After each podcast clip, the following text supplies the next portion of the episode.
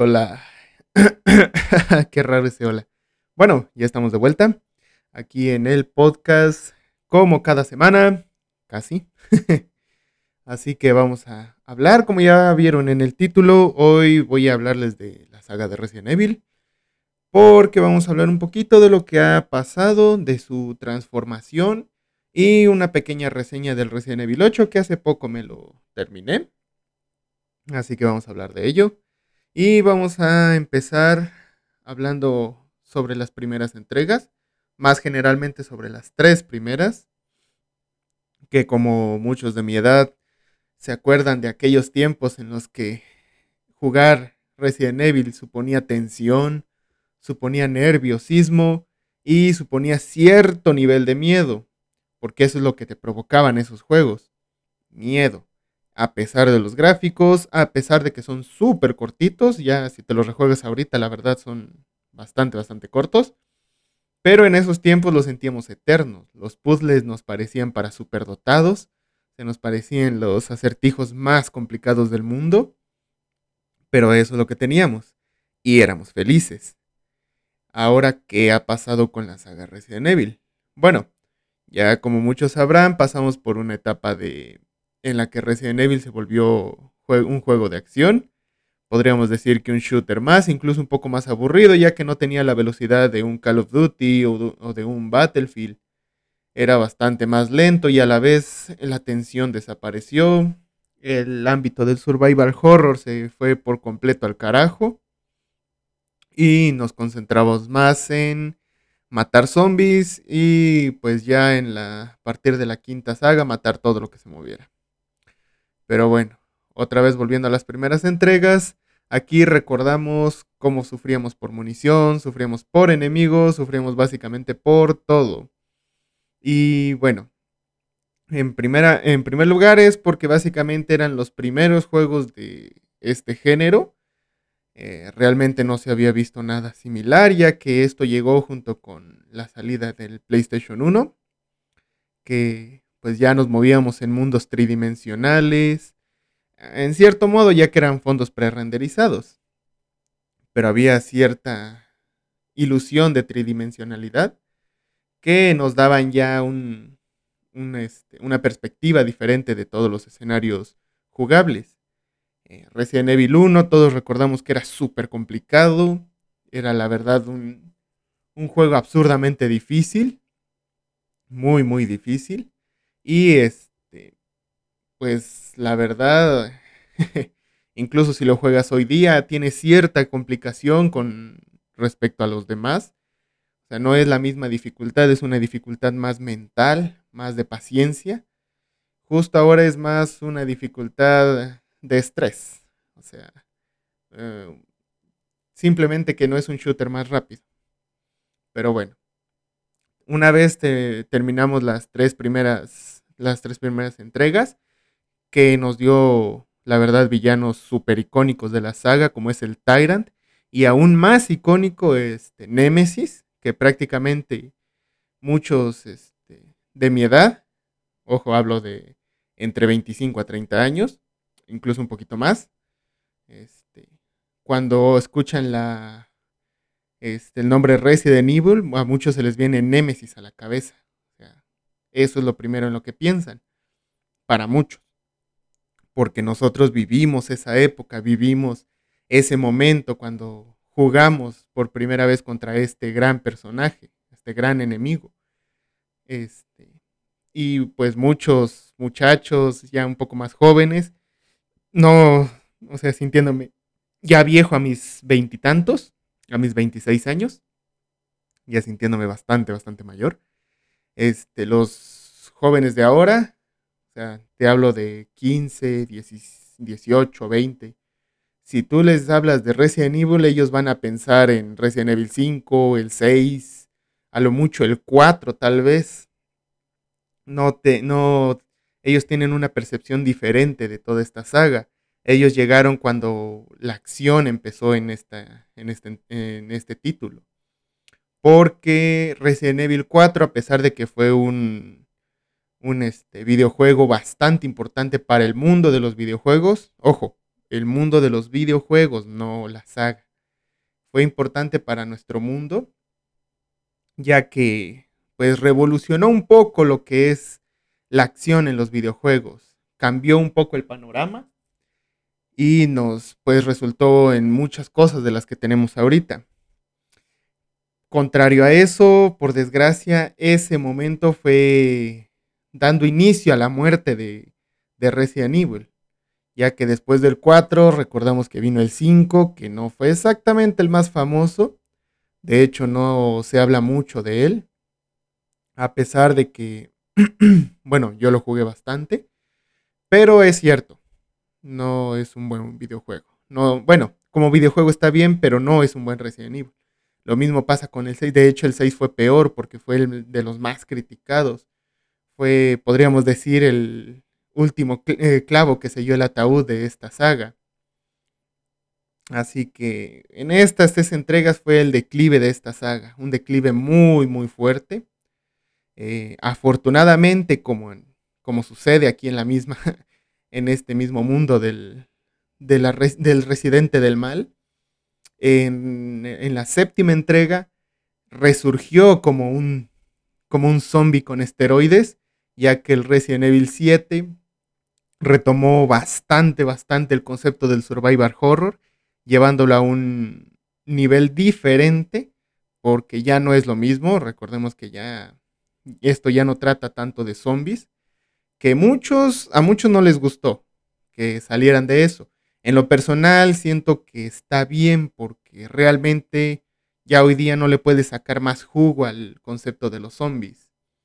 Ya es, a pesar de que es un, un concepto del terror que no nunca envejece mal, de hecho siempre está de moda los zombies. Sin embargo, en Resident Evil ya pesaba un poco.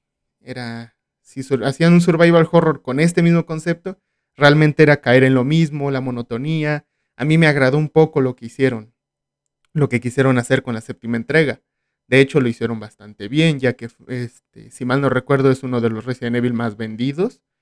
Eh, tuvo muy buena aceptación. PlayStation le sacó un jugo tremendo con la realidad virtual, cosa que me alegra. Eh, y con esta séptima entrega, como dije, vimos un poco el resurgimiento de la saga. Luego vimos otra vez el remake del Resident Evil 2 y Resident Evil 3, que elevaron de nuevo la popularidad de, este mundillo del, del videojuego de Resident, ya que muchos volvimos a recordar esa tensión, esa, esa, ese, ese estrés por quedarte sin munición, porque el Tyrant iba a aparecer a la vuelta de cada esquina este, fue un, pues fue bastante, estuvo bastante bien hecho, muy bien hecho, ya que es un ejemplo perfecto de cómo traer un antiguo videojuego a la era actual eh, y de una excelente manera. El remake del Resident Evil 3, hay 2-2. Eh, mucho copiar-pegar del segundo. Eh, como que lo hicieron muy ya por obligación. Entonces, pues salió lo que salió. Luego tuvimos la octava entrega de esta saga, que como dije me la acabo de, jugar, la acabo de terminar. Y pues, para ser honestos, mm, si tuviera que describirlo de una sola palabra, fácil. Realmente no es tan complicado la jugabilidad. Eh, el concepto me gustó bastante. Ah, hay ciertas cosas que no me terminan de agradar, como por ejemplo que Magneto sea un, no sé, no, no, no me imaginaba yo a Dross lanzando metal por ahí. Entonces, eso como que me descuadró un poquito, no siento que estuvo un poquito metido a la fuerza.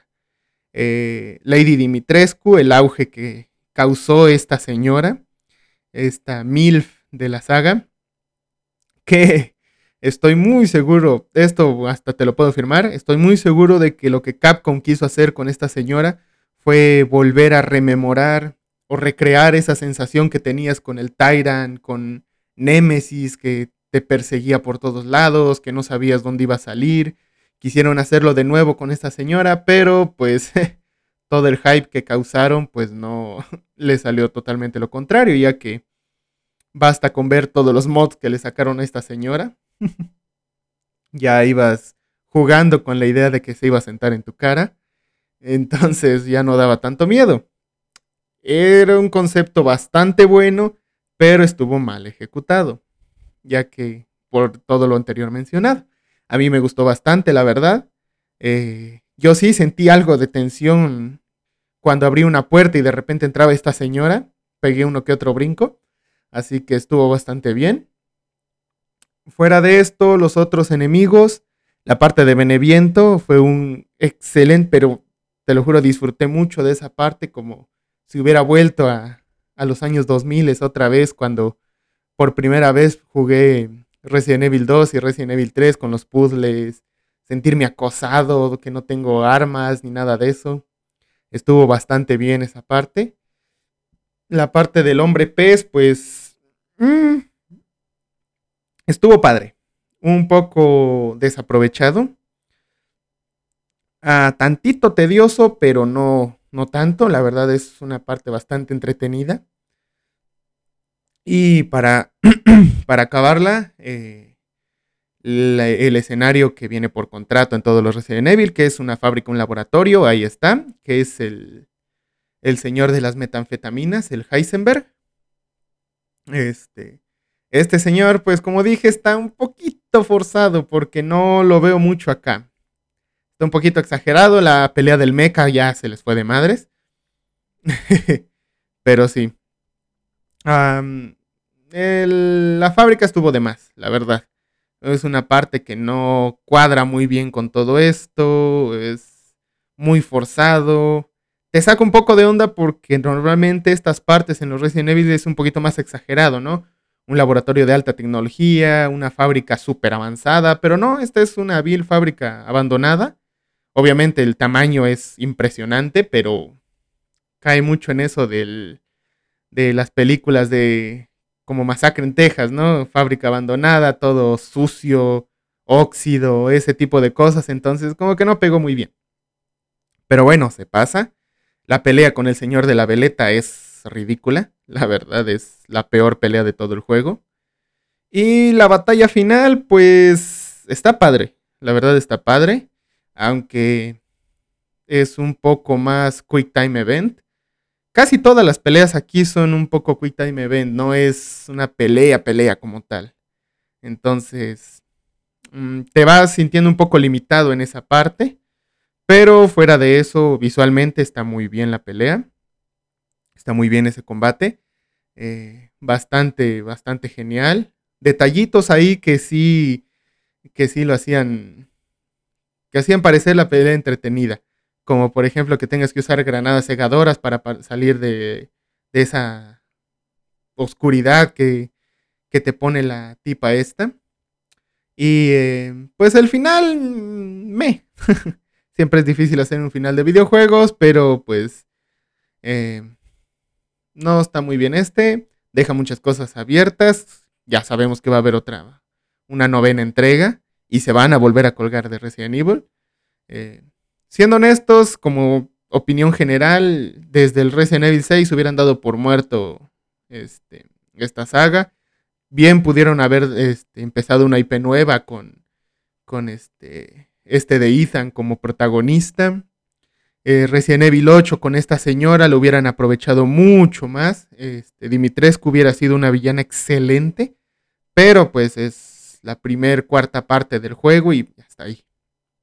Así que, pues bueno, en opinión general sobre Resident Evil, eh, al inicio una, excelentes videojuegos, decayeron, acción total, basura. Luego en la séptima entrega se recuperaron un poco y con esta pues no terminan de recuperarse, pero uno no pierde la esperanza, por más que otra cosa por la nostalgia. Así que esperemos que la novena entrega sea mucho mejor, que el DLC sea bastante bueno, esperemos, ya que muchos fanáticos de Resident Evil esperamos mucho de los videojuegos, la verdad. Eh, cada que anuncian un título nuevo tenemos bastante ilusión. Así que pues bueno, no nos queda más que esperar. Ah, como general, eso sería todo lo que tengo que decir sobre Resident Evil. Se están recuperando, están en proceso, aún no está totalmente bien la saga de nuevo. Este, les falta mucho que pulir. están desaprovechando muchas cosas que podrían este, poner más en primer plano. Entonces, eh, eso sería todo. Cualquier comentario me pueden, me lo pueden mandar por Twitter, por Instagram, por YouTube. Este, pueden pasarse por el canal que ya que ya voy a subir el segundo episodio de la guía de Dark Souls. Ya esta vez sí, ya está renderizado y todo. y pueden visitarme en mi TikTok en Happy Temo. Así que nos vemos en alguna red social y nos seguimos escuchando por aquí. Yo soy el Tejón Feliz, así que aquí nos vamos despidiendo. Hasta luego.